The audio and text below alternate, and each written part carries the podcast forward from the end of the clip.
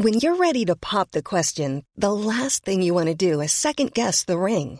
At Bluenile.com, you can design a one of a kind ring with the ease and convenience of shopping online. Choose your diamond and setting. When you find the one, you'll get it delivered right to your door. Go to Bluenile.com and use promo code LISTEN to get $50 off your purchase of $500 or more. That's code LISTEN at Bluenile.com for $50 off your purchase. Bluenile.com code LISTEN. Hey there, it's Michelle Norris. I'm host of a podcast called Your Mama's Kitchen. When I travel, I'm usually looking for a way to find a taste of home when I'm not at home. And one of the things I love to do when I am at home is entertain. And Airbnb allows me to do that. When I was in California recently, I rented a house that had a great kitchen. And when we were sitting around the table, we were all thinking, we're in someone else's house. Someone could be in all of our homes as well. If you have a home, but you're not always at home, you have an Airbnb. Your home might be worth more than you think. Find out how much at airbnb.com/slash host. Since 2013, Bombas has donated over 100 million socks, underwear, and t shirts to those facing homelessness. If we counted those on air, this ad would last over 1,157 days. But if we counted the time it takes to make a donation possible, it would take just a few clicks. Because every time you make a purchase, Bombas donates an item to someone who needs it. Go to bombas.com slash ACAST and use code ACAST for 20% off your first purchase. That's bombas.com slash ACAST, code ACAST.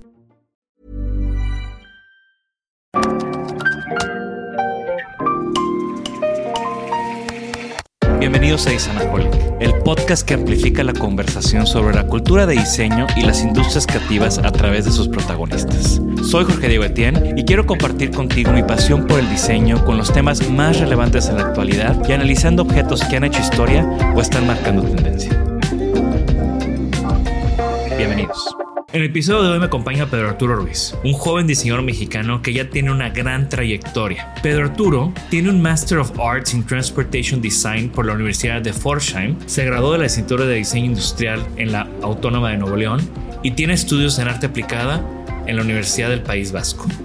En esta conversación hacemos un recorrido por la formación de Pedro, comenzando con su tiempo trabajando en mi estudio y siguiendo con sus experiencias en Whirlpool y estudiando en una de las maestrías más reconocidas del diseño automotriz en el mundo. Además, Pedro nos comparte sus proyectos actuales colaborando en diseño y desarrollo de productos de diferentes escalas, servicios y dirección creativa con clientes como Cinepolis, Candor, Mexa, Roots, Lo Esencial y muchos más. Acompáñanos. IHO es un grupo empresarial mexicano con más de 30 años en la industria, formado por un equipo multidisciplinario dedicado al equipamiento de espacios a través de reconocidas marcas de diseño en mobiliario, iluminación y soluciones arquitectónicas. IHO cuenta con marcas innovadoras de iluminación con diseños fascinantes como Okio, Parachina y Delta Light, que utilizan sofisticada tecnología de iluminación para crear ambientes en entornos domésticos y comerciales.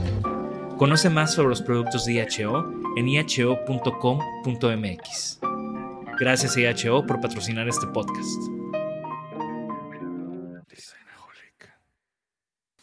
Bienvenidos a un episodio más de Designaholic y el día de hoy estoy muy contento porque me acompaña Pedro Arturo Ruiz, un ya no tan joven eh, diseñador eh, mexicano que tengo el gran gusto de conocer desde hace muchos años y que forma o formó parte importante de la, de la historia de, de, mi estudio.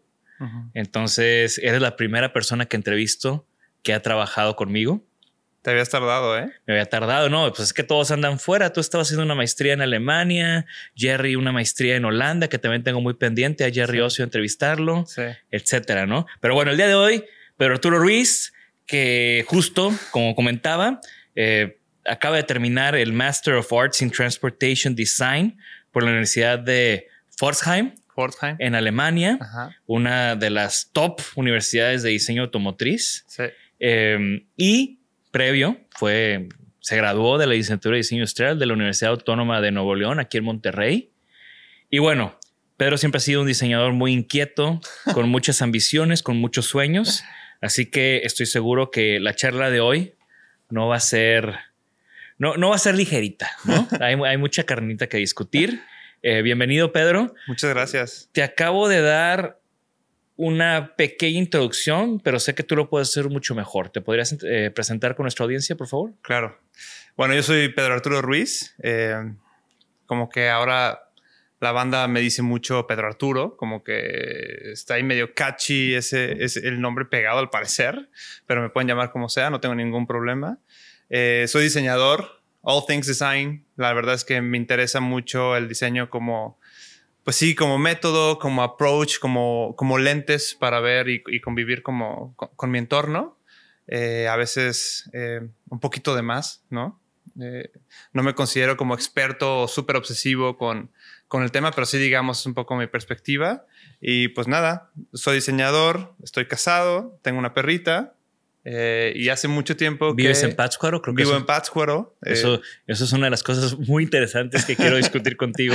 Sí, sí, ahí hay unos contrastes muy interesantes como de cambio de contexto, como no constante, pero sí han sido como cuatro o cinco contextos súper diferentes uno del otro. Que al final es enriquecedor, ¿no? Sí. Eh, pero bueno, sí, estudié aquí y ahora, después de algunas experiencias internacionales, pues vivo en, vivo en Pátzcuaro después de un tiempo de adaptación. Eh, Ahora, te estás brincando una parte muy importante de tu carrera. Que, que no es el estar, que no, tal vez no es que fuiste aquí eh, parte del estudio, pero justo lo que pasó después del estudio, o sea, como que entre el estudio y Páscuaro, entre el estudio y, y la maestría, estuviste un buen de tiempo en el Whirlpool Global Consumer Design. Global Consumer Design, el famoso GCD aquí en, en Monterrey. En Apodaca específicamente. Sí. ¿Entraste cuando todavía estaba Jorge Moreno aquí? Mm, no, no, yo entré justo cuando estaba Lorenzo Merla, director. Jorge ya estaba en, en Benton Harbor, se llama. Em, pero bueno, entré solo a un puesto como. Sí, era un puesto extraño porque era como una especie de entry level, junior level, ¿sabes? ¿Cuánto tiempo estuviste ahí? Dos años y medio, menos que aquí. Órale, ¿en serio? Sí, sí. estuve tres años.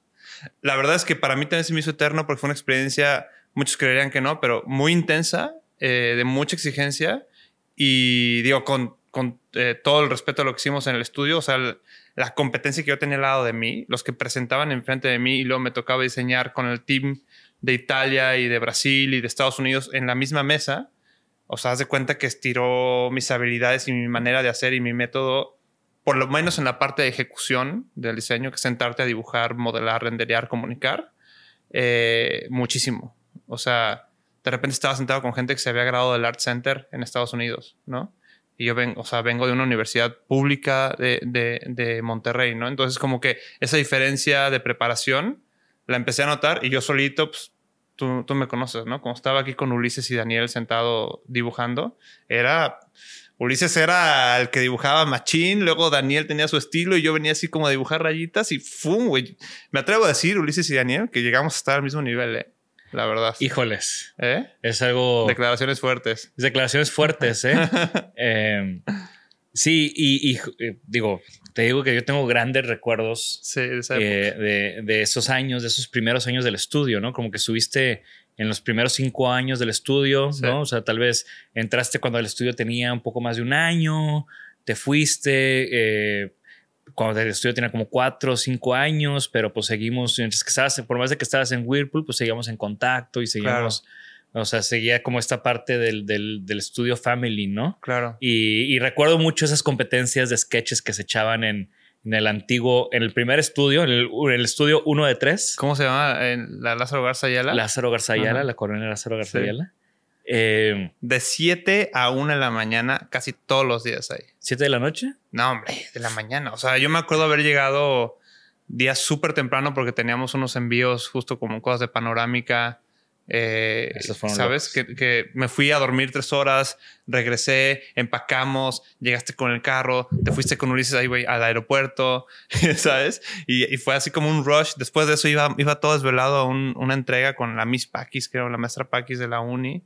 Y yo con toda la pena, maestra, llegué tarde, no sé qué, pero sí fue una, una época también bien intensa y que creo que a nosotros tres, como foráneos, eh, cuatro bueno, estaba Jimena también un tiempo, Marcelo. tú, Ulises, Daniel, yo. Ah, claro. O sea, ese como ese core. Sí. Obviamente siempre hubo otros practicantes No, y mucha total. gente entrando y saliendo, ¿no? Total, pero lo que decía como de nosotros tres como de morros foráneos, o sea, era como el lugar donde íbamos a desfogarnos también, ¿sabes?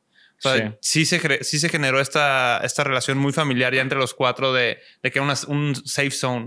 Me acuerdo que decían, ahí van los minions, porque íbamos a todos lados juntos, así, ¿no?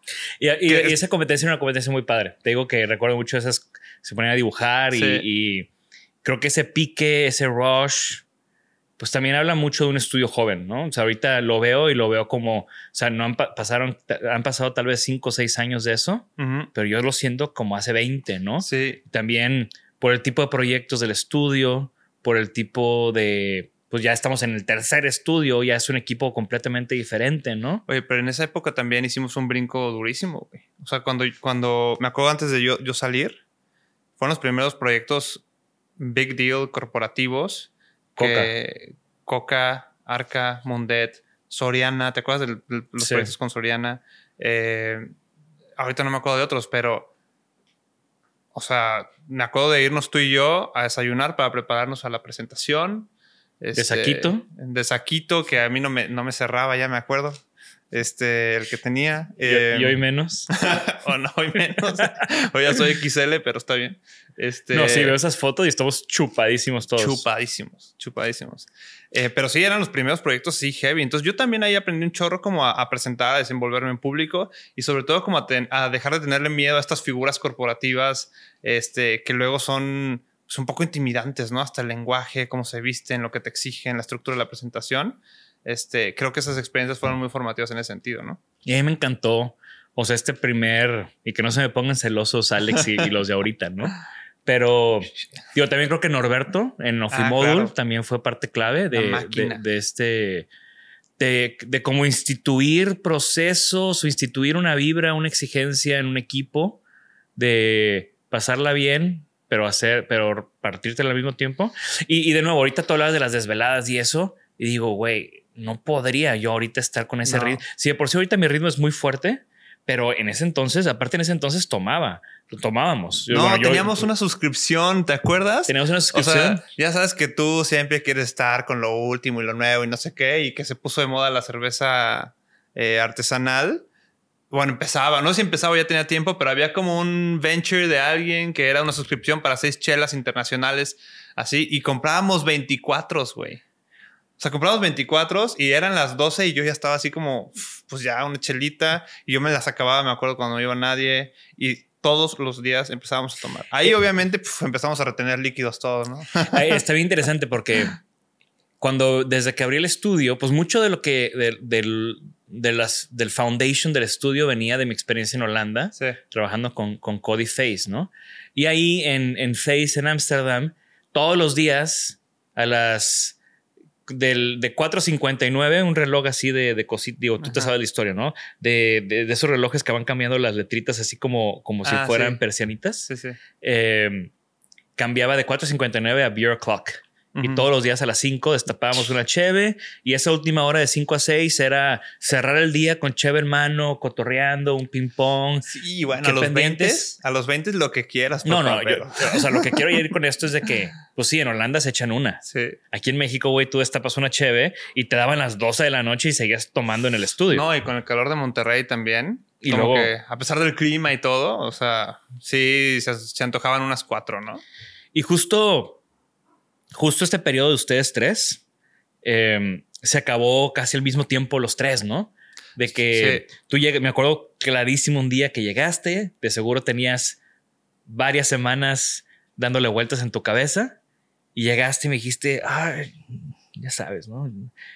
JD, es que Nos sentamos en la terraza de. estamos de- en la terraza y me dijiste, es que necesito, creo que ya es mi tiempo de otra experiencia, quiero, quiero continuar mi crecimiento aprendiendo de otro tipo de diseño, quiero irme a la industria, ¿no? Sí, la verdad es que ese es un punto que, creo que fue muy difícil, la verdad, porque fue mi primera experiencia como profesional apropiada. Había pasado por algún taller donde me pusieron a diseñar algunas cosas, ¿no?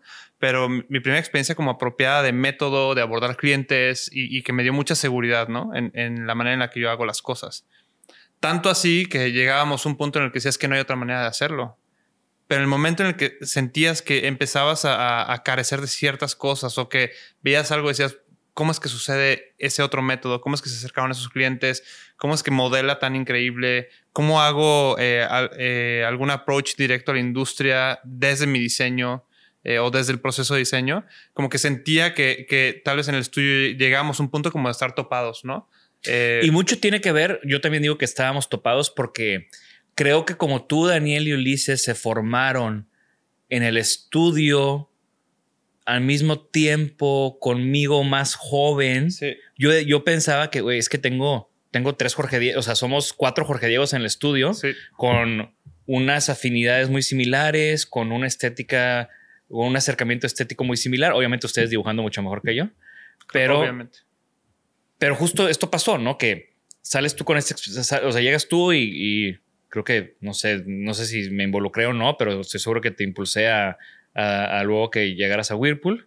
Eh, Daniel con sus temas personales, ¿no? Y Ulises con su interés también de hacer su esta, maestría, su maestría en, en, Turín, que también igual, ¿no? Como que yo el más contento de, güey, me diste tres muy buenos años, chingón, ¿qué te ayudo? Dale, proceso natural, ¿no? Sí, claro. También era un estudio muy joven donde no, yo sé que estaba topado la oferta de crecimiento para ustedes en ese momento, ¿no? Sí.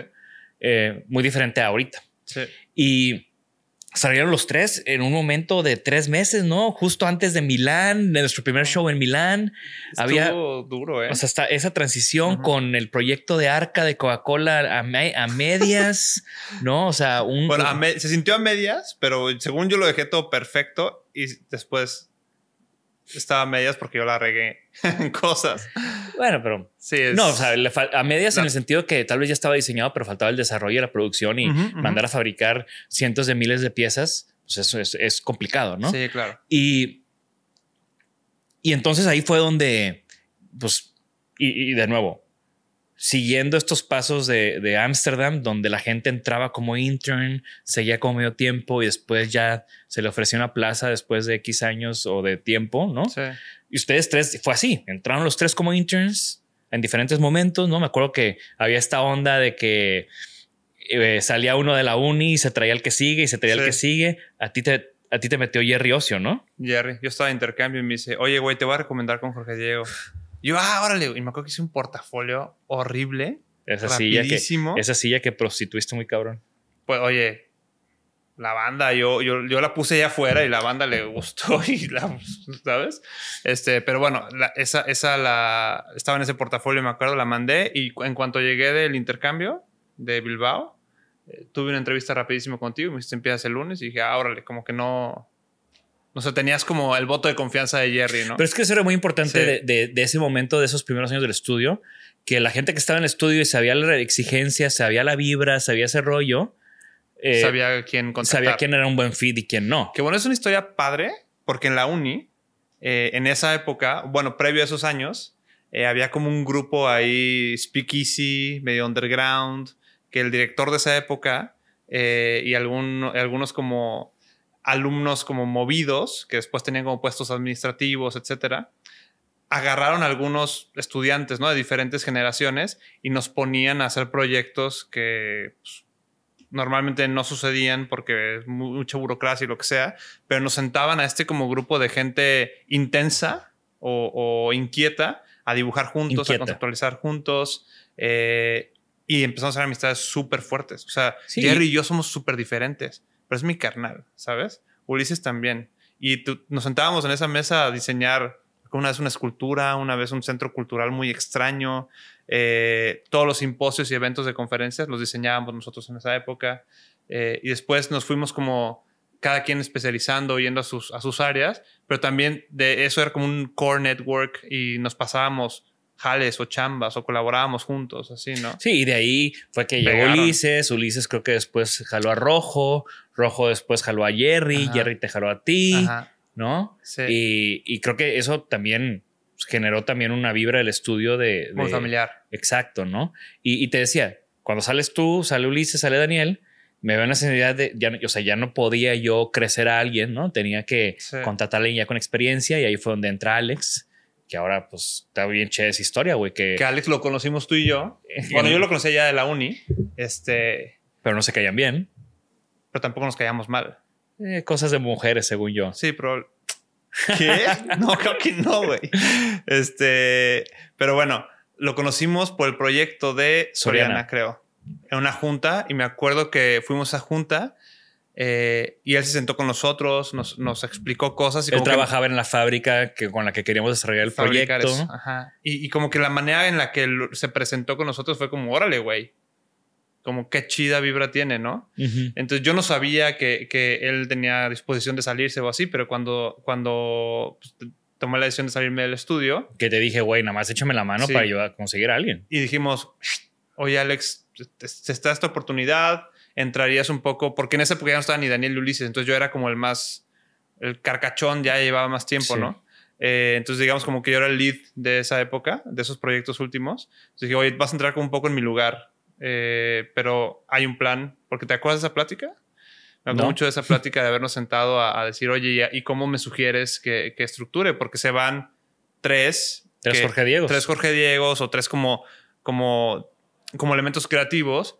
Y yo ya como que empezaba a notar que tal vez necesitamos una- un elemento técnico, un elemento más de management, un elemento administrativo, de research, y que tú solo puedes hacer una dirección creativa o un concepto y que el resto de los elementos lo, lo desarrollen, ¿no? Sí, y así fue como se estructuró y así Justo entró así. Alex como, como studio management. Mi- Milo, Milo después entró como la, la, la pieza clave técnica de ingeniería claro. y, y pues creo que se, se quitó ese, ese, ese ceiling, ¿no? Ese Sí. techo del estudio y creo que el estudio creció lo que tuvo que haber crecido en el momento, ¿no? Porque también es cosa de momentos, ¿no? No es un tema de, ay, con ustedes no creció. No, es un, estudio joven, había otra vibra. claro. Eh, para mí fue mucha presión.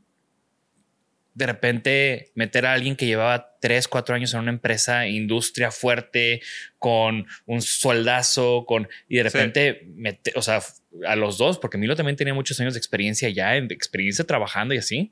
A mí me, sí, me, sí me prendió un cohete, eh, ya sabes. Sí, sí, sí. Eh, Tienes que poner las pilas para conseguir clientes, para seguir vendiendo. y para, y tiene para que que, ampliar, ¿no? para que el estudios también sea un reto y sea o fuera un reto y fuera algo Atractivo. donde la- atractivo para ellos, ¿no? Pero esa es otra historia. Eh, regresemos a tu historia. Ah, Digo, por- sea Dios. Oye, a ver, tú creciste en Irapuato. Vámonos, vámonos, Irapuato. pero así bien, bien atrás. ya, ya.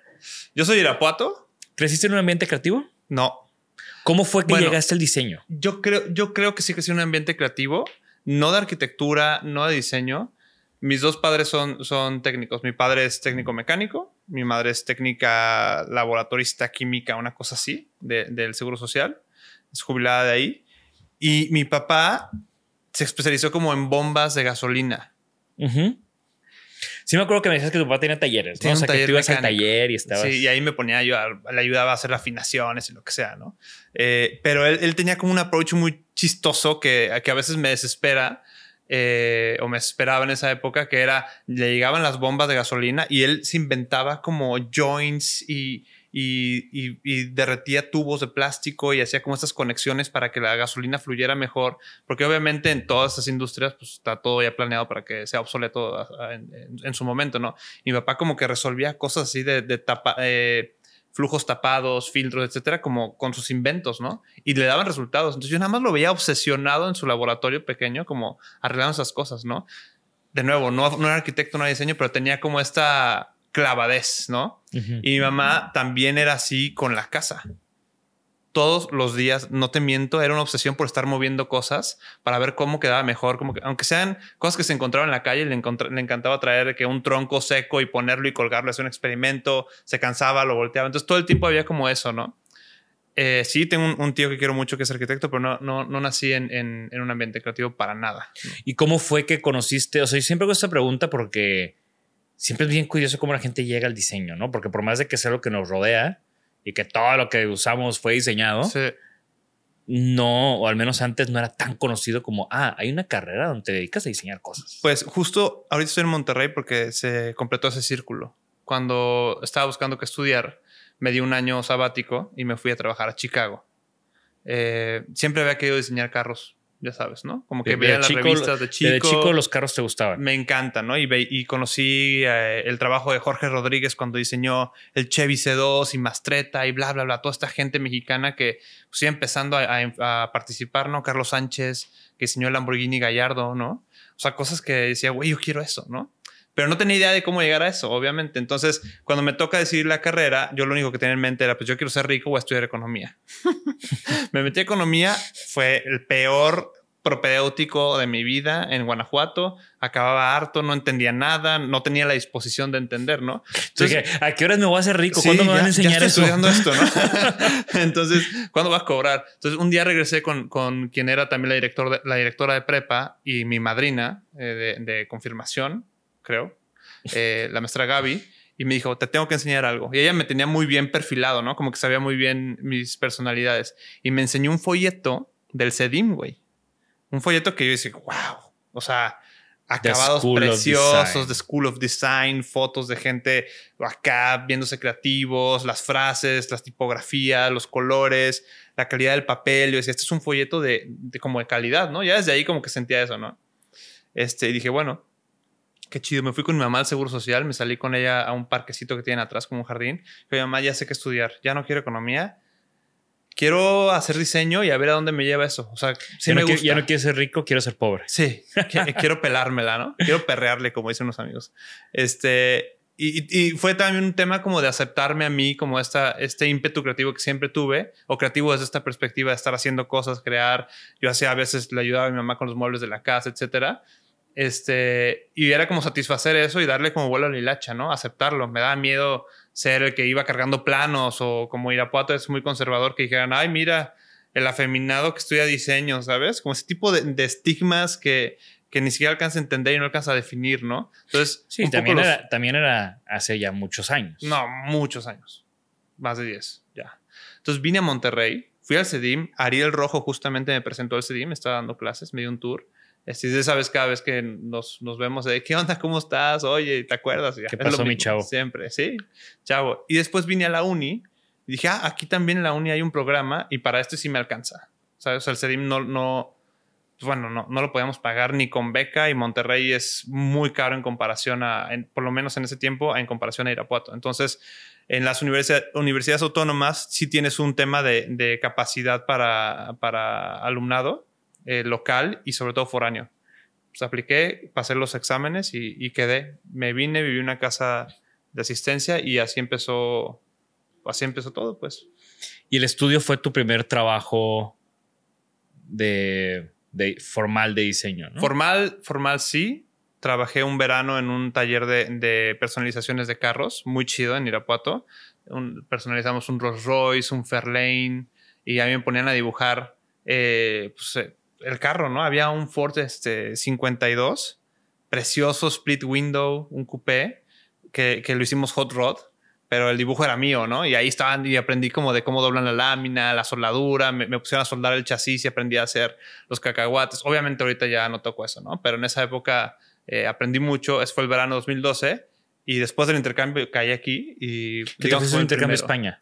A Bilbao, sí, sí es, digamos como que el que me tocó, pero se la tacha machín. O sea, es, llegas a un contexto en el que primero Bilbao y Cataluña son estas como, bueno, País Vasco y Cataluña son estos espacios o áreas de, España que tienen este ímpetu independentista, bla, bla, bla. Entonces, una, un- una energía diferente, pero qué bien se come en el País Vasco, ¿no? Estoy muy lejos. Qué bien se come en el País Vasco. Y Bilbao en particular, pues ya sabes, ¿no? Es esta como arquitectura vieja y de repente Frank Gehry con su Guggenheim ahí, un, un puente de Calatrava, Hay un edificio de Legorreta. hay un edificio de la gorreta al ladito del Sí, de, de sí. Guggenheim, es un hotel, eh, Isosaki. De repente como que empecé a, a entender de, de- o a conocer y entender un poco la arquitectura, el arte. Y como el diseño, o sea, yo recuerdo mucho de, de Bilbao, el metro, ¿no? O sea, wow. Foster and Partners. Eh, O sea, un metro de Foster and Partners y, y, y cómo el diseño en la vida cotidiana y en lo más simple como una banca en la calle cambia todo. cambia todo. Toda ¿no? la experiencia del metro en Bilbao, yo recuerdo que era nada frustrante. De hecho, todo el tema de movilidad en Bilbao está súper bien solucionado. Hay lanchas, hay bicis, hay scooters, todo está súper bien conectado. Había incluso un puente, el puente de Portugalete, si no me recuerdo, que conectaba dos, dos barrios muy grandes. Eh, y era un puente de un estudiante o, alumno de, de, Eiffel, de Gustave Eiffel. Puente increíble de estructura de acero, pero lo cuelga una plataforma sobre la que se suben carros y, los cruza, o sea, como por un tren flotando de cuenta sobre el río. La ría le dicen. Y ese tipo de cosas estar ahí yo solo con el tiempo de contemplarlas y tratar de entenderlas y experimentarlas. pero sobre todo. Que eso es mucho de, irte, irte solo a un lugar, ¿no? Como que tienes como un chorro de tiempo de pensar y de caminar y de ver y de conocer, ¿no? Se acabaron clases, ahora qué hago, ¿no? Pero sobre todo conocer el trabajo de, de, los artistas del, País Vasco. Yo estudié en la Facultad de Bellas Artes. entré a la facultad y el, patio principal, nubes de mota. ¿Sabes? Y yo como, ¿qué? O sea, están fumando mota en la escuela, ¿no? Los, los gabinetes, las puertas pintarrajeadas, grafiteadas. Y era como, ¿qué, ¿qué pasa como con este nivel de libertad de expresión, no? Entonces yo venía como de una ciudad conservadora a la ciudad más grande de México, que también era, es muy conservadora en muchos sentidos, a una forma de hacer que, te educan muy industrial en la, en la, uni en esa época, de repente a que me desgarraran la manera en la que se, te puedes expresar, ¿no? O sea que, o sea que sí se te tronó la tacha. Se me tronó la tacha. O sea, estuvo increíble, la verdad. Eh, conocí el trabajo de Chillida, Oteiza, etcétera, y esos principios como que se me quedaron muy grabados. Eh, el Chillida LQ para mí es un, uno de los lugares más mágicos que he visitado. Es impresionante el, peine del viento y, cómo se cómo interactúa con las olas, con, con el espacio de atrás la verdad es que ese, ese tipo como de, descripción de la estética y de, entender una, una, obra de arte, de repente ya, ya se me quedó súper guardado y, obviamente fortalece cosas y me hace cuestionarme cosas, ¿no? Y llego acá con una perspectiva un poco más relajada de cómo abordar el diseño, una perspectiva un poco más artística. Y obviamente un espacio como este era muy atractivo para mí, ¿no? Era como un espacio donde podía, o yo sentía que podía explorar y no limitarme a lo que la industria tal vez me iba a pedir, ¿no? Eso fue tu siguiente, o sea, regresaste y te metiste al estudio mientras que estabas todavía estudiando. Ajá. Estuviste, creo que todo el tiempo, yo siento que todo el tiempo que estabas en el estudio estabas trabajando. Son... Pues es que, es que fui, pues como dices, súper inquieto. Yo sentía que, obviamente, con todo el cariño que le tengo a la escuela, sentía que aquí estaba aprendiendo mucho más y aquí tenía las herramientas para, pues, para explorar, güey. O sea, tenía una computadora capaz, por lo menos, ¿sabes? Eh, me sentaba al lado de gente talentosísima como Daniel Ulises, te aprendí un chorro, teníamos la biblioteca, como que era, era un hub, ¿sabes? Era un safe space para que pudiéramos como soltar y con proyectos reales y aparte, pues nos pagabas, ¿no? Y, y, también todo el tema, creo que esos años también fueron marcados por Decode. Ah, claro. Y esas como, o sea, no era nada más que ibas al estudio, trabajabas en el estudio, aprendías en el estudio, sino también era todo el universo del estudio. Que si íbamos a México a la presentación de algún producto en el abierto, que si pues era Decode y venían diseñadores de todo el mundo. Y nos íbamos a cenar con ellos. ¿No? Y de ahí se aprende también un chorro. La verdad sí, porque de nuevo te, abre, te empieza a abrir como los horizontes, ¿no? Eh, y, la manera de entender qué está pasando allá y cómo hablan, bla, bla. Y viniendo de, la educación de la que veníamos eh, y de lo que veíamos en, en pues, digamos, nuestros contextos, esto sí, o sea, sí era pues, algo completamente nuevo, ¿no? Y sobre todo nos empezaba a, definir cómo, cómo se hacen las cosas, ¿no? No es la respuesta única ni la respuesta total, pero sí te ayuda a, entender qué tanto más hay, ¿no? Y sobre todo cómo. y, y, también creo que una de las cosas importantes de Decode que veo en, en, o sea, que vi en ti, es que además de las conferencias y talleres y eso, que tenías acceso gratuito eh, y lo aprovechabas, que es lo más importante, pues también, también estaba esta exposición de generación DICO de talentos emergentes mm. y, siempre participabas, ¿no? O sea, si estabas en chinga en la escuela, estabas en el estudio y de todos modos te sacabas algo para ser parte porque tenías que ser parte de la exposición. Sí, creo que como estudiante estás en, ese, en esa posición, digamos, privilegiada en la que te rascas, no sabes cómo, para tener el tiempo de poder hacer esos proyectos y, poner tu trabajo afuera, ¿no? A veces no es tan bueno, a veces, a veces es, sorprendente, ¿no? Pero tienes que hacerlo porque si no es como que diseñaste un producto exitoso, por lo menos conociste gente, conoces cómo se hacen las cosas, ¿no?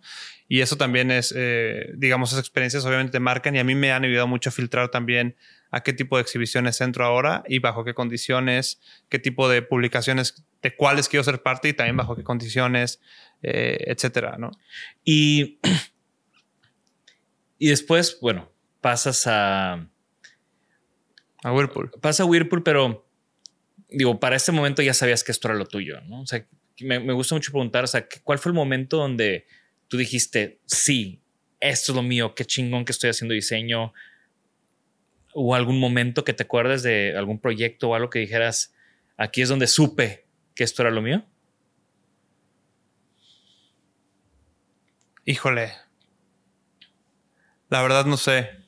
O sea, creo que un proyecto en particular, ahorita no, no lo tengo claro.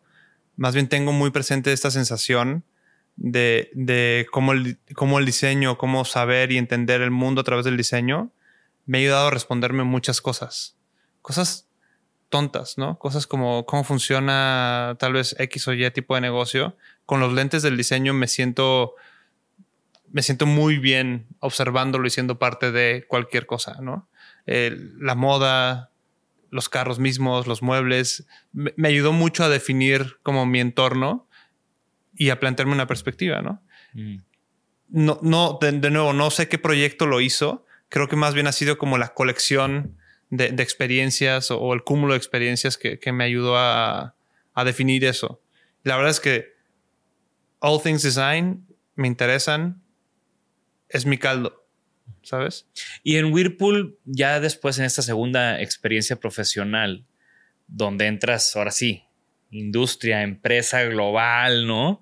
Eh, participar en proyectos con unos presupuestos y unos, o sea, the stakes are higher, ¿no? Sí. Eh, justo aquí tenemos un bebedero de Whirlpool que justamente compré porque sabía que tú, lo, tú fuiste parte de ese proyecto, ¿no? Y también entre ese tema de el anonimato. Total. Que, bueno, es importante decir lo que es completamente lo puesto aquí, ¿no? Claro, sí. O sea, aquí parte de la estrategia de venta en ese tipo de negocios es ponerte afuera, o sea, poner tu trabajo afuera, es decir, se hizo por tal persona, bla, bla, bla, y es parte como del valor que vendes, ¿no? Eh, y allá es completamente discreto, es, yo le llamo hardcore industrial design. O sea, hay un ejército de talentos, no nada más en diseño, pero de ingenieros, marketing, research, eh, toda esa información con la que tú puedes jugar para traducirla en formas, ¿no? Entonces nuestra labor era mucho más específica. Yo tuve la fortuna de estar en, un equipo que se llama Global Brand Studio. Eh, era, en su momento era, después de un par de años fui el único que estaba ya eh, en México en, esa área, apoyado por Pete, ya al final de, de, nuestro tiempo ahí, porque Pete también salió más o menos cuando yo salí. Diles, di su eh, nombre completo para que la gente lo ah, ubique. Pete Martínez. Eh, Pedro Martínez. Pedro Martínez.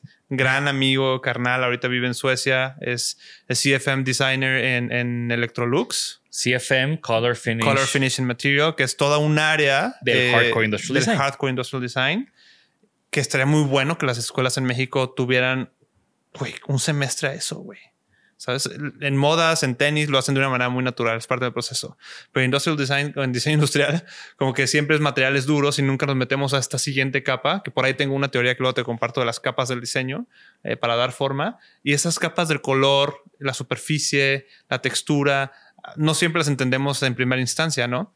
Creo que en diseño industrial quienes lo hacen muy bien son quienes hacen diseño arte, eh, o diseño coleccionable, porque trabajan directo con el material. Entonces, elevas el material a través de la forma o viceversa. ¿no? Eh, pero bueno, Pete es un experto en eso. Se hizo mi carnal eh, y con él al final de esta época éramos los únicos. Digamos, él, no estaba per se en el Global Brand Studio, pero estaba como encargado por su experiencia de mí, de lo que yo hiciera. Y de lo que yo conocía de, o sea, lo que he conocido de Whirlpool por, por Jorge Moreno, por ti, porque pues al final, pues aquí hay muchos Rojo estuvo también aquí en el estudio y luego se fue allá y, y, una gran amiga Betina estuvo mucho tiempo también trabajando antes de que tú siquiera entraras a, a mm. Whirlpool. Siempre me, se me hizo muy fascinante cómo en Monterrey había una oficina de diseño que trabajaba con estas, las contabas con una mano, creo, las oficinas de diseño de Whirlpool, ¿no? Sí. Eh, y una red muy conectada, ¿no? te, incluso, no sé, ¿te tocó trabajar alguna vez con mi amigo Sander? Sí, nos hicimos muy buenos amigos también. O sea, en eh, Italia, en EMEA. Exacto, o sea, mi amigo Sander Brauer, que gracias a él, yo y él estudiamos un verano juntos en, en Milán y en, y en, Londres, y luego él fue el que me presentó, él trabajaba con Face en ese momento, me, lo presentó, generamos una relación y, yo, yo, empecé a ir a la feria de Milán y yo aprendí muchísimo de diseño de Sander Brauer y es una de las figuras claves en mi formación como diseñador. Eh, y luego él entró, hizo la maestría en Domus, luego entró a Whirlpool. Y ahí se quedó muchos años. Se quedó ¿eh? muchos años, acaba de salir hace no, mucho. Llegó a una posición muy, muy, muy alta con KitchenAid, creo, ¿no? Mm, con KitchenAid él diseñó mucho de KitchenAid eh, y después trabajamos juntos en proyectos. Y para mí era fascinante saber que dos personas como tú, que tenemos toda esta historia juntos, y Sander, que cada vez que voy a Milán lo veo y, y lo adoro, ¿no?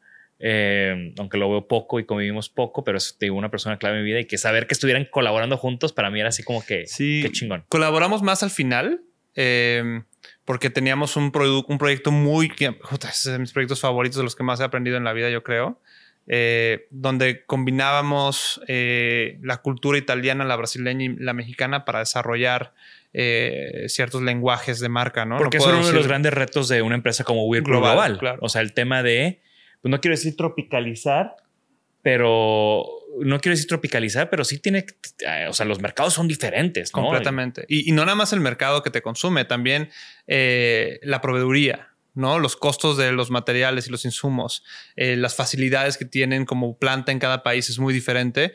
Y nosotros como equipo global estaba padrísimo porque o ellos venían o yo iba, nos íbamos por unas chelas, obviamente after hours, eh, íbamos por una pizza muy rico, en Brasil íbamos por espadas a comer y después íbamos a la planta o íbamos a hacer un, research eh, eh, a los barrios, ¿no? A ver cómo, cómo la gente vivía o también cómo se vendían los productos en piso de venta, ¿no? Entonces, toda esta como cercanía y estos como métodos que digamos no había un paso a paso, pero era la manera de hacer, pues obviamente también fortaleció mucho mi, mi, mi, mi metodología, digamos, ¿no? ¿Y en qué momento decides que tu tiempo en Whirlpool se veía, se estaba terminando? pues tuve dos años, eh, al principio un año y medio más o menos, eh, que mi puesto era muy cansado para mí, obviamente en esa época también por mi inexperiencia, porque hacía cosas que no me gustaban, que sí era un poco como tropicalizar productos y me metían un poco como de, eh, sí, como, como underground hacer los,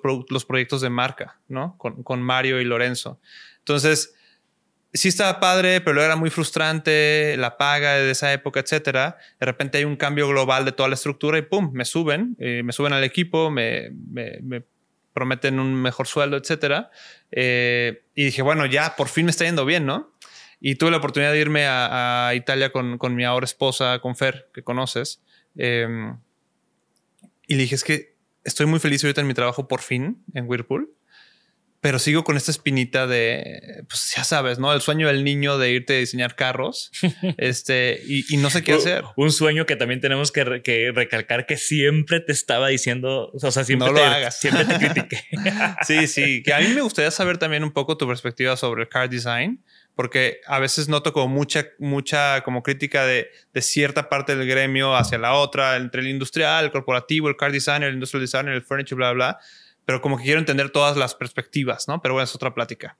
Sí, este, te, la puedo resumir en que yo creo que el housing market y, el, y el mercado de los carros y la industria automotriz son las dos cosas que han mandado al carajo el mundo. Los sistemas económicos y el, consumismo y la ecología y demás. Que es muy raro, ¿no? Porque al principio se, veía como lo opuesto, ¿no? Como las herramientas del progreso. Entonces, eh, son, son dos motores que tienen que andar, ¿no? Y, cómo le hacemos para que siga habiendo más casas y que siga habiendo más carros y, y, que se quieran comprar el carro después de dos años que lo quieran cambiar. Y entonces, pues sí, por más de que hago diseño industrial, a mí me gusta lo temporal y me gusta tener cosas que me van a durar y que voy a poder heredar y eso.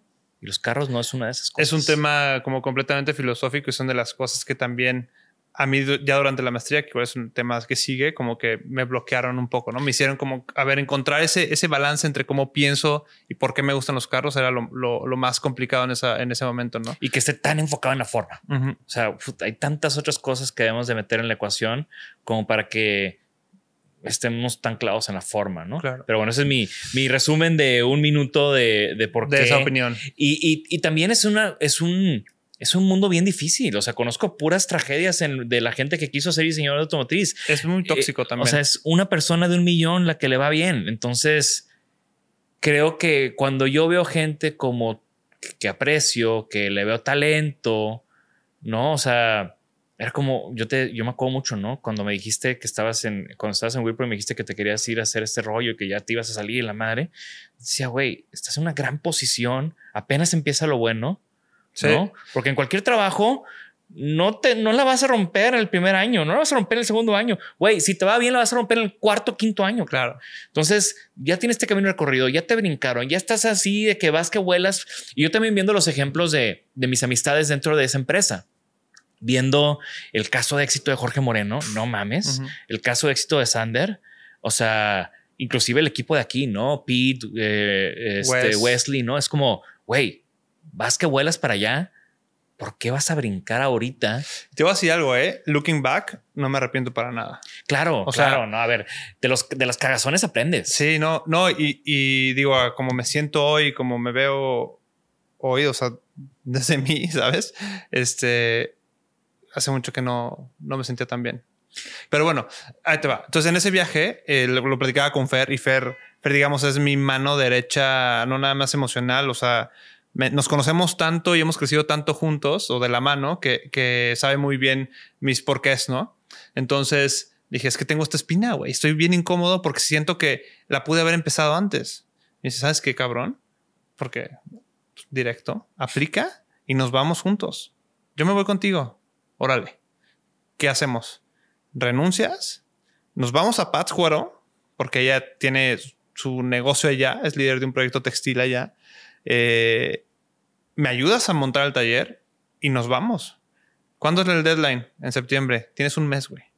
Regresé, le dije a mi jefe, oye, ya sé que vengo de vacaciones, pero te quería pedir chance para hacer mi portafolio porque tengo esta inquietud, no sé qué.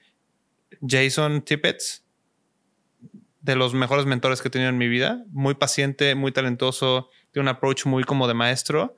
Eh, me dio toda la libertad de ponerme a hacer mi portafolio me dijo qué poner, qué no poner de los, de los proyectos de Whirlpool, como muy buen coaching. Le mandé mi portafolio, me, dio un feedback art center level de mi portafolio. Me imagino. No, perrón. Y, lo mandé. Eh, son dos filtros. Fer me dice, ¿ya lo mandaste? Sí, me voy la semana que entra a Pátzcuaro. Llegas cuando puedas, pero ya vámonos. Porque sí te van a aceptar. Y yo, oye, espérate, o sea, no sé si me van a aceptar, me acaban de subir, déjame por lo menos tener algo seguro. Porque aparte en Forsheim es clases de que 12 personas, 14 personas, seis personas, seis personas cada seis personas al semestre de todo el mundo. ¿Me puedes platicar un poco de, de la universidad? O sea, bueno, para los que no conocen, Forsheim es top, top 2, top 3, top. Pues la, la persona muy mal, primero te decir que por lo menos era top 1 hasta que salió el director este semestre, el director que fundó ese programa. Eh, y, top y Forsheim, que te acuerdas que hace unas semanas te mandé una foto que fui al Museo del Automóvil en Tampico, que no lo hemos mencionado, eh, digo, no lo vamos a hablar aquí en, en, el, podcast, pero gran museo. Sí. Y, gran museo no solo por, por la colección, sino por, por el contenido museográfico. Y la calidad. Y la calidad. Y en ese contenido museográfico de repente veo, sí, es que Forsheim es la ciudad y como que el valor histórico de la ciudad. O sea, tiene un lugar en la historia del automóvil. Muy fuerte. O sea, de ahí, y si no me equivoco, creo que es a Heidelberg. Corríjanme, no me acuerdo fue el primer, el primer viaje en vehículo motorizado de la historia. Exacto. O sea, Berta Benz se subió al carro de Carl Benz y fue la primera en, en que aparte me encanta que fue una mujer. Sí, claro. Y nada lo hice, ¿no? De hecho, en Pforzheim hay una escultura en honor a eso. Creo que te enseñé la foto. Horrible la escritura, la escultura es horrible, pero ahí está, ¿no? Con sus tótems y de información así. Forsheim es una ciudad que está en tren a 20 minutos de Stuttgart. Bueno, hoy como a dos horas porque hay unas reparaciones infinitas en el metro. Y Stuttgart es donde está Porsche. el HQ de Porsche, el HQ de... De Mercedes-Benz estás en Delfingen, que es como un pueblito alrededor. Estás muy cerca de Ingolstadt, donde está Audi. Estás a unas horas de Múnich, donde está eh, FAU, NIO, que son BM. chinas, BMW, obviamente, donde trabaja eh, José, en FAO trabaja Raúl. O sea, hay varios mexicanos ya, ya haciendo cosas, ya dentro de esas empresas, rompiéndola. Eh, hay casos muy chingones. Eh, eh, Pero a dos horas está Op- eh, Frankfurt, donde está Opel, Hyundai, Kia. Entonces es como un hub y, y sobre todo en Alemania las- la educación es pública, ¿no? Entonces es un programa en el que solamente entran seis del mundo y es gratis. Pagas muy poco. Creo que los, los europeos pagan ciento y algo euros al semestre. Yo pagaba 1500, ¿no? Al semestre. que sigue siendo un regalo, güey. Para una maestría de ese nivel que te pone ahí, claro que es un regalo, ¿no?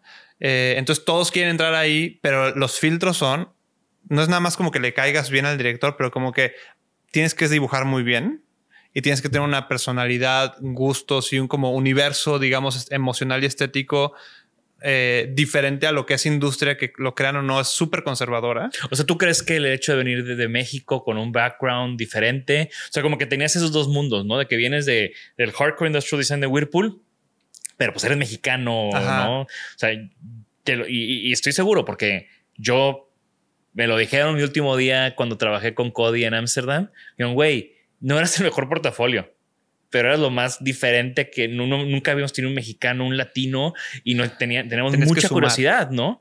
Pero también eso hace que entres con un handicap. Total. O sea, la gente no te toma en O sea, a mí me pasó y, y- y me lo dijeron el último día, güey, de que, güey, no te tomábamos en serio. Pues eras el mexicano desmadroso y nos sorprendiste porque nunca hemos visto una, cult- un- un- un- una cultura de trabajo, ¿no? El primero en llegar, el último en irme, ta, ta, ta. Pero mucho era porque yo sentía ese, ese reto de, Para eso estabas allá. ajá, de que, güey, Me yo pasó algo muy similar, ¿eh? Me pasó algo muy similar. Prove yourself. Este, la verdad es que mi desventaja es que yo no venía de la preparación de la que tenían mis compañeros. ¿no? Incluso en la prueba, la prueba de dibujo que es en vivo allá, es el, es el segundo filtro, previo a una entrevista, me fue fatal. Sea, estaba al lado de un güey del Art Center, una morra de Corea que venía de Hyundai, láminas de 90 por 45 impresionantes. O sea, la manera de hacer arte en media hora me voló la cabeza. Yo, hice un- yo creo que yo hice un dibujo así. Así, aquí como se lo vean. O sea, un dibujo así y un esquema, ¿no? Del tamaño de la palma de tu mano. Acuérdate que hay gente que no nos está viendo. Haz de cuenta, del tamaño de la palma de mi mano. Y este, y dije, no manches, ya valió. Me metí a la entrevista y me preguntaron, ¿por qué dibujaste esto? La verdad, me puse muy nervioso, pero eh, traté de ponerlo súper simple. O sea, no sé qué rollo di ni me acuerdo, pero de repente como que jijiji, jaja, nos caímos muy bien, como que hubo muy buena energía en la entrevista. Eh, salí y triste yo, ¿no? De puta, vine hasta acá, bla, bla, ya le dije a todos que apliqué, que quedé, no sé qué, para no quedar, ¿no? Pues quedé. Y, y obviamente mi handicap era que me sentaba con gente que venía de Audi, de Hyundai, de Adidas, de un chavo de Mercedes, de Volkswagen. ¿Supiste por qué te aceptaron? O sea, alguien te dijo, güey, la cagaste en esto, pero No, no, no, no. Pero, pero sí sé porque al final me gané el respeto de todos. Y creo que es, no era un tema de qué bien dibujada, qué bien dibujaba, sino de qué rápido y, y la habilidad que tengo para aprender. Eh, o sea, en una semana, su- o sea, mi maestro me lo dijo. El primer, el primer día que le presenté bocetos ahí, me dijo, these are hideous. y yo de que, que oso, trágame tierra, no sé qué. La siguiente semana me agarra, me pone de frente a él y me dice, nunca había visto a nadie que aprendiera tanto en mis clases tan rápido como tú. Y de, de, de ahí, ¡fum! Ups and downs. Ese primer Claro. semestre fue muy duro, ¿no? Pero yo solito, sin, sin una metodología, porque ahí te avientan a los leones. Oigan, su primer proyecto es con Aston Martin, de esto se trata, pónganse a dibujar. Nadie me enseñó los fundamentals, ¿sabes? Los tuve que investigar por todos lados, en- a nivel maestría, Jorge. Entonces, obviamente es porque ya con, con cierta experiencia y ellos esperan algo de ti. Y la verdad es que estuvo pues, increíble, fue una experiencia rompedora. Yo siempre le decía a Fer que quería una experiencia tipo Whiplash, ¿no? Que me tronara. Digo, para bien o para mal, estaba aquí y me, me fue muy bien en el estudio. Fui a Whirlpool y en dos años y medio hice muchas cosas, como que no, no me costaba como desempeñarme bien y quería un, un reto completamente ajeno. Este es en otro idioma, culturas de todo el mundo. Y de repente se me tronó, se me desgarraron los músculos, ¿sabes? Que yo recuerdo platicar contigo a media maestría y, y, o sea, digo, creo que eres una persona que tiene muchas crisis para bien. Porque te estás cuestionando todo el tiempo, Todo el tiempo. porque estás muy sensible a, a- a- a lo que está pasando, ¿no? Y, y eso funciona para bien y funciona para mal. Y creo que te vi en un momento malo y yo sí me quedé que, güey, o sea, este vato se fue a Alemania y, y le está pasando mal. Enflaqué 7, 8 kilos en cuatro meses No, de pues puro vuélvete a estrés. ir. ¿Eh? Vuélvete ahí. Este es un gordito sano, güey. es un gordito feliz. Deja tú, vuélvete a ir. eh, mándame, ¿cómo, ¿a dónde me inscribo, cabrón? No, o sea, sí estuvo, estuvo muy fuerte el primer semestre, la verdad. Pero también creo que, y de nuevo, volviendo porque, porque como me gané el respeto de tanto de los maestros y, y de mis compañeros que ahora son grandes amigos y mis maestros también, fue esa capacidad de aprender, pero también el approach que desarrollé justo por estarme cuestionando y las experiencias previas, ¿no? La experiencia en el estudio, la experiencia en la escuela, de, en la facu, la experiencia en Whirlpool, la experiencia con Candor, con el proyecto de mi esposa, que al final he sido muy cercano a ese proyecto, eh, pues, te hacen muy humano, pues. Tienes una perspectiva súper diferente del mundo y normalmente la educación de diseño de carros es shape, shape, shape, shape, shape, highlights, surface. Todo el tiempo es como esto y es casi una carrera de medírsela a ver quién la tiene más grande, a ver quién le brilla más, ¿no? y, es, y eso es, eso se vuelve súper desgastante. Se vuelve súper desgastante y de repente yo venía con, güey, pero yo leí sobre Jasper Morrison. Yo leí sobre Naoto Fukasawa, yo leí sobre Jonathan Ive, cómo abordaban los proyectos de diseño, por qué nadie lo está haciendo así a nivel automotriz real. Bueno, pues resulta que la automotriz es una industria súper corporativa, súper burocrática, con un chorro de inputs de marketing que obviamente van a ir distorsionando eh, la forma y el producto final, ¿no? Siempre, siempre digo que a mí me encanta Nissan como estudio de diseño. Hacen cosas fascinantes, preciosas, si nos reducimos a la forma, ¿no? Pero ver los productos allá afuera y, puta, qué cosa más fea de ver, ¿no? Toyota, GAC, es como, oye, espérate un poquito, ¿no? Ya sabemos quién no va a patrocinar ese podcast. como si quisieras, ¿no? Güey, en este momento que le entre quien quiera.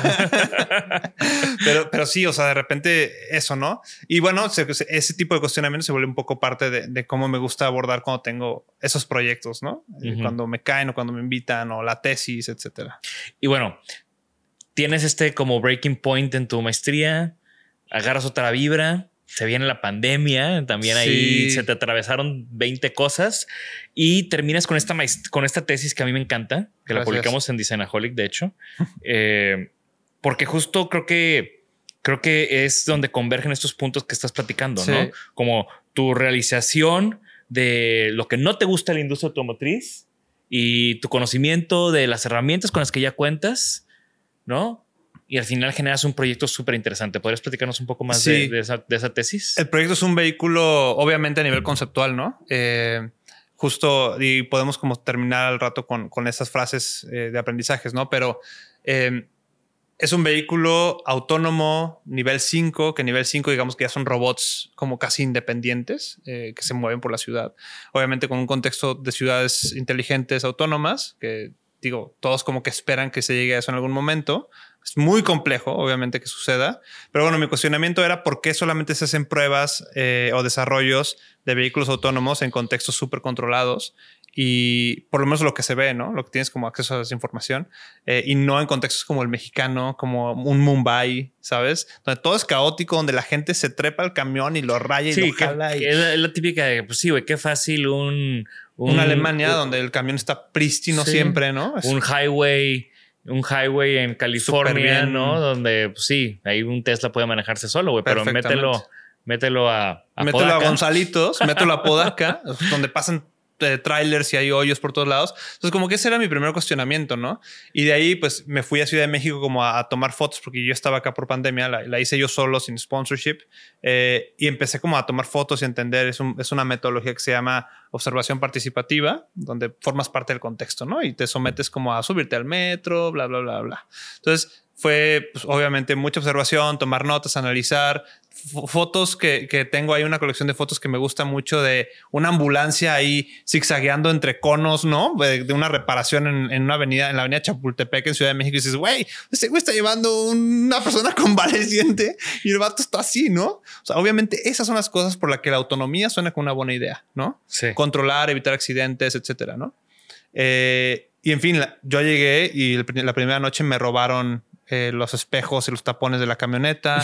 Y dices, güey, pues me compro algo para que se afecte y se devalúe así, ¿no? O sea, entonces ya no quiero la propiedad de un vehículo, ¿no? O sea, empieza a hablar de servicios de renta, todo esto que ya sabemos que existe. Eh, y faltaba el punto de la relación de la gente con el sistema de transporte público, ¿no? Este, entonces, mi proyecto un poco trata de abordar eso desde la forma del vehículo y también de construir un poco la arquitectura típica de un vehículo que es un chasis, eh, obviamente las ruedas y una carcasa o un upper body como rígido, ¿no? Con todas las bolsas de aire, el motor, etcétera. Aquí es eh, un contexto eléctrico, autónomo, eh, donde podemos tener una arquitectura completamente simétrica. si se fijan, ya cuando vean el proyecto es un mirror, tal cual, donde aprovechas muchísimo el espacio e incluso lo extiendes hacia, hacia la parte exterior, ¿no? Y me encantan mis referencias de moda, de arquitectura, arte, etcétera. Entonces eso me ayudó como a hacer una, una, una arquitectura del vehículo donde está medio deconstruida. Es una, una exoestructura que genera unos pasamanos exteriores para que puedas interactuar con el vehículo por fuera, pero también se integran y dan como la forma principal del vehículo donde la gente está protegida ya en la parte interior. Ya lo verán y esta descripción les, hará sentido. ¿Y cómo fue recibido este proyecto? ¿no? Porque no suena a un proyecto de, o sea, todo lo que me platicas de la forma y, la, y, y, el automotriz y demás, y llegas tú con este proyecto que tiene como todo este entendimiento del contexto, todo este proceso de investigación, ¿cómo fue recibido? ¿Sí, fue algo, eh, ¿Sí fue algo muy diferente a lo de tus compañeros? Súper diferente. O sea, no sabes, súper diferente. De, cuando presenté la tesis era una cosa de que, ¿qué, Pedro? ¿Qué hiciste? Parece algo de Mad Max, parece algo de otro planeta. Y mi director, cada vez que hablo con él, me dice, ¿ya le pichaste tu proyecto a un inversionista o al gobierno? O sea, esa gente es la que tiene que saber estos proyectos para que puedan encontrar capital y probablemente no se desarrolle ese objeto, pero sí algo, algo así, ¿no? Este, entonces, siempre me insiste, siempre me insiste eso cada vez que lo veo. Eh, se recibió muy bien. La primera vez fue, pues me gradué en, online, que fue un poco frustrante. Después de todo el esfuerzo que conlleva, fue como, bueno, chao, nos vemos pronto. Pum, se cierra el laptop y yo, ¿qué? Me fui a emborrachar con mi esposa, ¿sabes? ¿En Pascual? No, fuimos a Morelia. Este... para, que hubiera conexión rápida. sí, sí, para que hubiera wifi, ¿no? este, bueno, eh, y tuve la oportunidad, nos invitaban a los mejores proyectos de cada semestre de los graduados a, exhibir en vivo ya que se abrieron las puertas otra vez porque COVID tenía todo cerrado, todo era online. Eh, me fui a Alemania más o menos hace un mes, mes y medio a exhibirla. Y... ¿Hiciste una maqueta y todo el rollo? No, no, no, no. Puro, puro, puro render. Mejoré muchas cosas del, concepto, como ya detalles que decía, bueno, ¿qué, qué, qué luxury feedback hubo como para mejorarlo? Eh, lo mejoré. La, verdad es que preferí dedicarle a eso, a ponerme a buscar cómo hacer la maqueta, porque también me confirmaron muy tarde. Pero se recibió muy bien. Eh, la gente de Opel, de Hyundai, gente de Mercedes, de Audi. Me encanta también porque fue como un poco eh, gente que lo amaba, gente que lo odiaba. Y eso me encanta, ¿sabes? Y más como en ese ámbito que es tan establecida la manera de hacer. Como que me gustó un poco ahí agitar las aguas, ¿no? Y hoy en día, ¿qué estás haciendo? O sea, te graduaste esa maestría, te regresaste a México, ahorita estás en México. O sea, eh, ¿cómo, o sea, cuál, cuál fue tu siguiente paso? ¿Qué estás haciendo ahorita? Pues ahorita siendo adulto, ¿sabes? que es, eh, me gradué de la maestría, me gradué aquí y obviamente, pues digo, no, obviamente, pues, pero me, empezaron como a caer proyectos, ¿no? Unos chiquitos, unos medianones, de repente uno grande. ¿De car design? No de car design, de product design. Y, es una reflexión muy interesante también con la cual podemos terminar, ¿no? Pero eh, pues me dediqué a atender esos proyectos. Justo, a ser adulto, a capitalizar esos proyectos, a empezar a entender y a, impactar, digamos, en mis clientes. En muchos son proyectos como de amigos que, confían en mí, en, en mi gusto, en mi perspectiva, en mi manera de hacer y me dejaron ser parte de sus proyectos. Entonces hemos hecho desde eh, estrategias de marca, dirección creativa, eh, algunas piezas de mobiliario que están, están por salir pronto. Eh, me metí a un curso también de diseño de carros, pero como side, side hustle solo para seguir como con eso, ¿no? Pero toda la preparación que ya tengo de metodologías de diseño, de diseño de producto, sigue vigente. Jamás Claro. se fue de ahí. O sea, como que no porque soy Master en Transportation Design, solo voy a hacer carros y reducirlo al panel exterior de una puerta. No, pero sí, sí te da, sí te da un edge, ¿no? Sí te da un. Completamente. O sea, tiene- como tú decías, tienes otros lentes más por los que puedes pasar tus proyectos. Justamente así lo y, veo. y- y eso se puede convertir en un factor, o se está convirtiendo en un factor diferenciador de los proyectos que estás haciendo hoy en día. Justamente así lo veo. Y mucho de mi proceso actual tiene que ver con esa manera de que me enseñaron de hacer allá el objeto, independientemente si es un carro, ¿no? Me encantaría seguir con proyectos de movilidad, bicicletas, scooters, vehículos, eh, lo que sea. De verdad, me encanta ese tema. Me, apasiona, ¿no? Y. Y estás trabajando, o sea, ahorita estás en Monterrey porque estás dando una clase en CEDIM, ¿no? Sí, me, me Pero sigues basado en Pátzcuaro, Sí, todo colaborando trabajo- también con, con Candor, que es la marca de tu esposa Fer. Sí, sí. ¿Cómo ha sido, cómo ha sido ese proceso de, de involucrarte en este, en este proyecto? Ay, pues es un proyecto que yo admiro. Es un proyecto que, que, amo, que, o sea, es una de las banderas con las que voy a ese proyecto por, porque veo a Fer de, de primera mano el esfuerzo que hay detrás, cómo ha formado estos equipos, esta metodología de trabajo con los artesanos, con gente local. eh, y cuando empezó con el proyecto, pues yo desde el principio la apoyé o, quise como estar presente de muchas maneras, entre ellas, haz tu investigación adecuada, ve qué ofertas hay en el mercado para que seas diferente, eh, qué vas a ofrecer con un producto diferente, ¿no? Eh, un poco también las metodologías que aprendí aquí en el corporativo, las hemos ido como tropicalizando, adaptando ahí. Y obviamente estamos en un punto en el que necesitamos aprender más y hacer más, ¿no? Pero eh, mi, mi- mi labor ahí es mucho de apoyo. Estoy muy metido en temas de marca, como soy el- el style, ¿cómo se llama? Corrector de estilo. Eh, todas las presentaciones para y gestión con fotógrafos, eh, con branding, con video, con página web, todo eso yo lo llevo, llevo como la estrategia, digamos, o el planteamiento. Es una especie de dirección creativa, pero realmente Fer, o sea, es- la cabeza ahí es la que lleva la creatividad de los Claro. productos, ¿no? No, pero está fascinante cómo te estás moviendo de carros, textiles y con el product design Es en que medio, eso me ¿no? encanta. O sea, ¿Y, ¿Y qué estás haciendo en Guadalajara? Porque veo que vas mucho a Guadalajara últimamente. Eh, se han abierto las puertas ahí, obviamente, a través de amigos eh, para, para algunos proyectos. Siempre estoy haciendo cosas y mejoras con proyectos con Adolfo en, en lo esencial. Ahorita Adolfo estamos haciendo Navarro. una edición con Adolfo Navarro. Estamos haciendo una edición de- del, del neceser que diseñamos de hace unos años.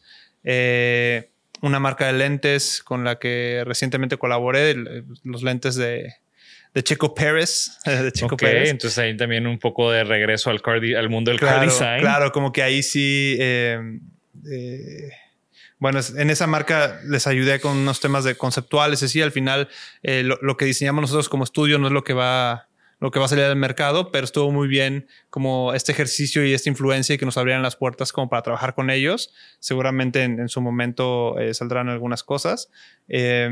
Y una marca de muebles con, con, con, pues, con gente que conoces bien de allá, con Andrés, Marco, Sofi. Eh, eh, estamos, me invitaron a ser director creativo de una marca nueva muy emocionante, que a mí me tiene muy emocionado, eh, donde involucré diseñadores jóvenes, eh, nuevos talentos, tal vez no tan nuevos, pero es como esta, esta camada joven que, que ya tiene algo de experiencia, ya está traqueteada, ya está lastimada un poco, ya, ya tiene ahí sus cicatrices, sobre todo la experiencia para aportar. Y, y es un proyecto que tiene una proyección internacional, sobre todo a Estados Unidos y Canadá, muy, muy interesante. Qué chido. Y aparte, o sea, imagínate, si yo, o sea, yo admiro mucho este tema de, de la ubicación, ¿no? Porque yo digo, güey, yo estoy en Monterrey, estamos en Monterrey y, y sí ha sido un tema, ¿no? Como desde Monterrey eh, tener un estudio de diseño, ¿no? Te imagino- no me imagino desde Pátzcuaro. O sea, también las complicaciones que, que debe tener y las ventajas, porque también Sí. de seguro estás ultra concentrado.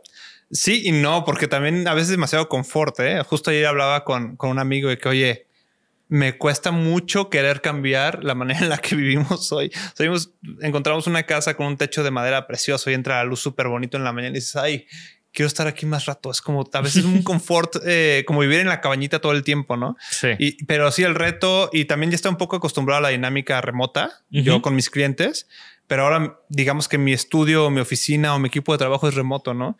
Eh, ahorita justo éramos dos hasta ayer, eh, bueno, tres hasta ayer, que el chavo de Mérida, Iván de León, se fue a, Ciudad de México a trabajar en Propellant, donde también eh, un amigo mío lo contrató.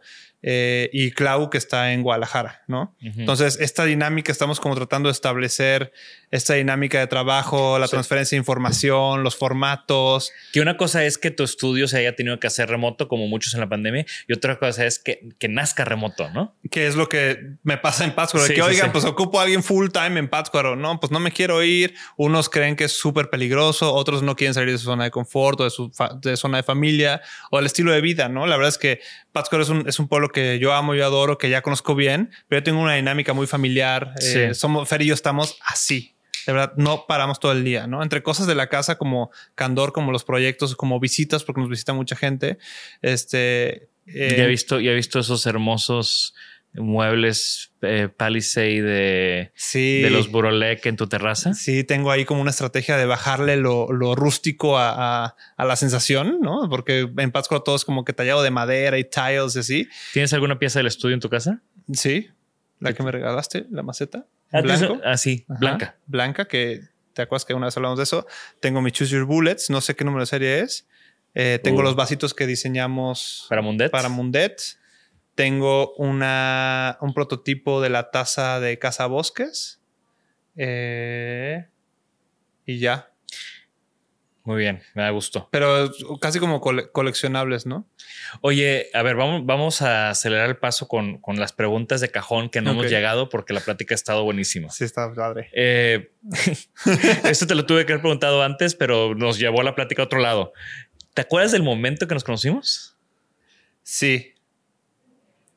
Abraham de la Rosa y Emilio Álvarez, Mauricio Garza y yo éramos de los inquietos de la FACU y teníamos un proyecto que se llamaba Ciclos.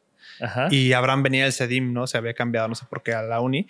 Y eh, empezamos con programas de conferencias y Abraham súper movido. Les voy a traer a tal, no sé qué, no sé qué. Y un día llega y me dice, oye, güey, ¿qué crees? Traje al Designaholic. Y yo, ah, no mames, el del blog. Sí, sí, sí, ahora Fuimos y te vimos en la conferencia. Te saludé y ahí te conocí. Pero después fuiste a otra conferencia. Esa vez fuiste como Designaholic. Después fuiste a otra conferencia como Jorge Diego y Ulises ya trabajaba contigo. Y yo eh, te hice una pregunta de que, oye, ¿qué tal el Ulises? ¿Si le echa ganas o qué? no me acuerdo, pero me lo imagino sí, perfecto. No, no, no, no, no. era otro Pedro, ¿no? Era otro México. Eh, mm, ¿Really? sí. Sí, sí, era otra, otra, otra cosa, ¿no? Y pues nada, desde ahí como que conocimos y después ya aquí, eh, cuando, cuando llegué con Jerry. Bueno, a través de Jerry, ¿no? Yo me acuerdo, no sé si fue esa vez que también había una exposición de trabajos. Y tú casi que fuiste y me agarraste la mano y que ven, te quiero enseñar mi silla. Sí, es cierto. Sí, es cierto. fue esa misma vez. Fue esa misma vez. Una, Pero creo que ahí ya ibas a entrar al estudio, ¿no? No, no, no, no, no. ¿No? No, no. Apenas me vi de intercambio, creo. Ok, ok. Sí. Qué chido. Em, en todo este gran recorrido, ¿cuál crees que fue tu big break? Yo creo que no, no he tenido un big break o no, o no me he atrevido a verlo así chingón. Me encanta esa respuesta porque es la, o sea, no que, no que yo crea que no has tenido un big break, o sea, porque creo que has tenido una carrera, creo que has tenido una carrera que ha crecido muy, o sea, muy steady, ¿no? O sea, no ha dejado de subir, no ha dejado de subir, pero, pero no ha habido como un repunte, pero estoy seguro que muy pronto lo va a ver. Así que igual y ya te, pues te, entrevistaré eh, después en un año. Y puede ser muy interesante también analizar qué es eso, que, o sea, qué significa que repunte y qué hace que repunte. O sea, si en mi CV dice que trabajé en BMW, ¿es realmente un repunte o solamente soy esclavo de una industria más? ¿Sabes? Como que desde qué perspectiva. No, pero, Sí, hay un momento en la carrera de todos donde hay una antes y un después. Sí, totalmente. O sea, Totalmente. Y yo estoy seguro que o sea, si, si, si le escarbas más, yo estoy seguro que hay algún proyecto en Whirlpool que te cambió el chip del mundo del diseño, ¿no? Sí, claro. O el haberle presentado a alguien en el estudio, o sea, no sé. Siempre todos tenemos un momento donde hay un antes y un después. ¿Qué has aprendido que te gustaría eh, enseñar o mostrar a los demás? Ahora en esta faceta como profesor, ¿cuál es como tu, tu go-to advice para los jóvenes diseñadores?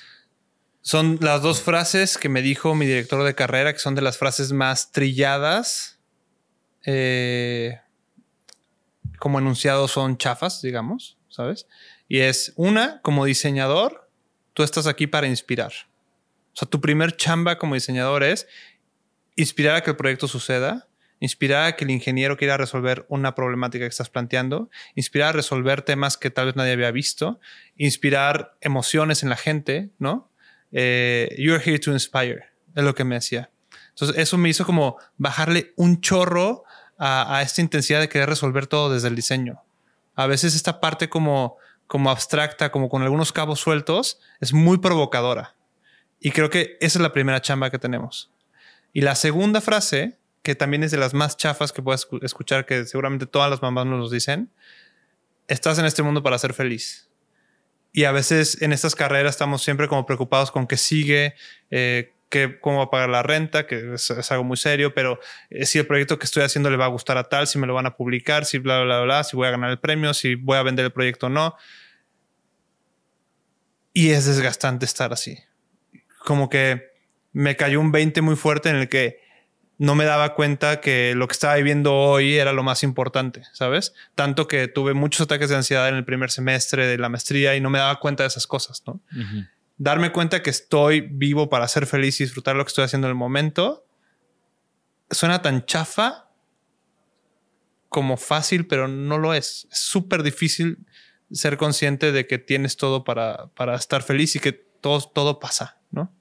Entonces a mis alumnos ahorita muchos están como desmotivados sin hacer que digo, oye, venga, ¿sabes? O sea, tienes que, tienes que concentrarte, disfrutar del proyecto, usarlo, capitalizarlo. Disfrutar el proceso. Inspirar, disfrutar el proceso totalmente. Y es bien difícil, ¿eh? Sí, claro. Suena bien fácil y suena a frase trilladísima, pero es bien difícil.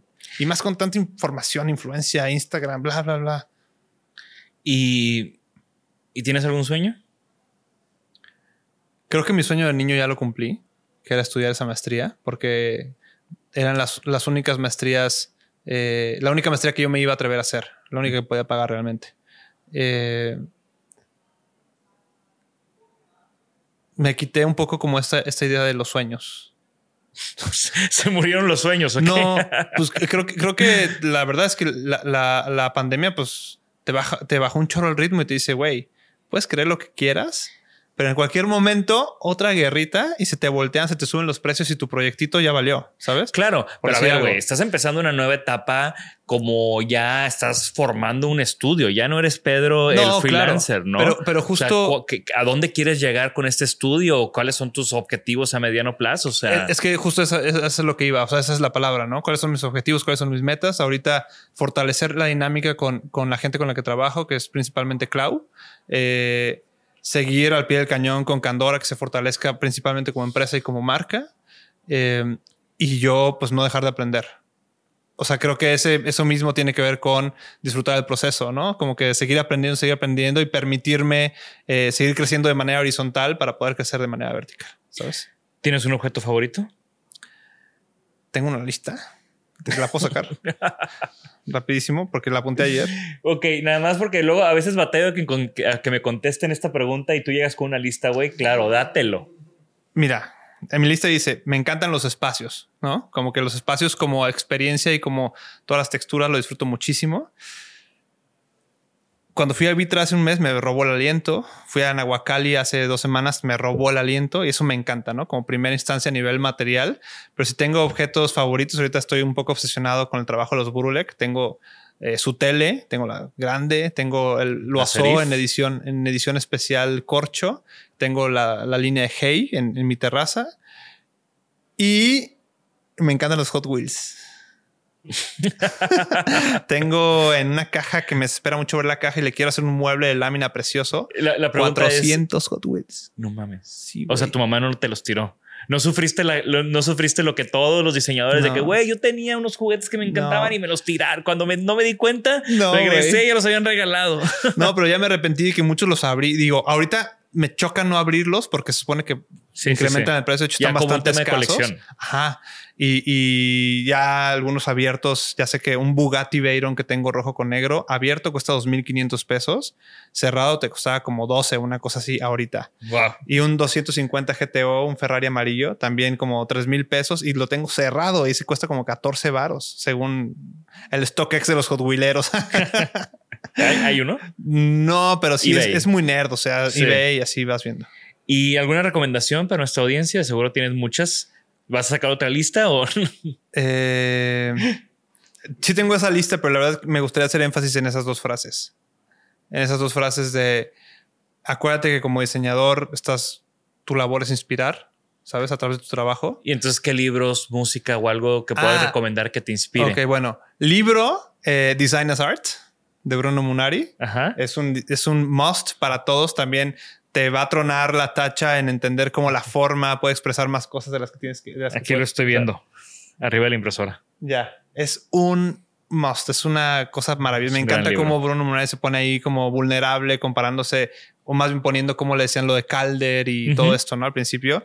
Y los unuseful objects, sculptures, una cosa así.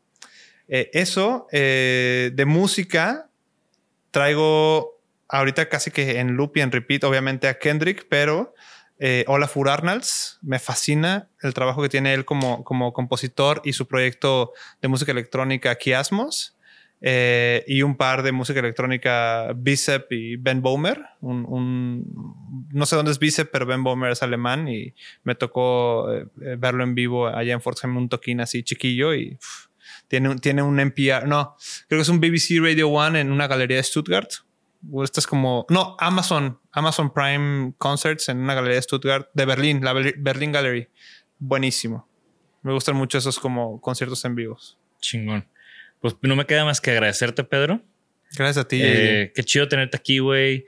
Eh, qué buena plática. Estoy seguro que esta plática pudo haber sido de cuatro horas porque tenemos, eres, eres un compañero de trinchera. Hemos vivido tantas cosas juntos, muy buenas y muy malas. sí. Hemos tenido varias crisis, hemos compartido crisis, Crisis. existenciales. Ujú. Y, y te digo, ¿no? O sea, eres una pieza fundamental, ¿no? Una personalidad fundamental en la historia del estudio.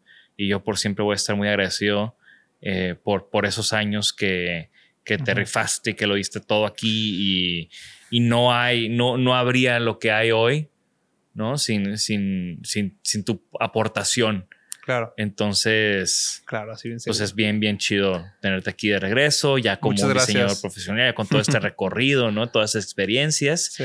Y también porque al final, güey, eres, o sea, e- e- eres el, y muchos de los que han pasado por el estudio han sido eso, ¿no? Como, y yo, yo me jacto, ¿no? De que, güey, aquí en el estudio, yo les inten- intento transmitir esa obsesión, pasión, ambición de la buena, ¿no?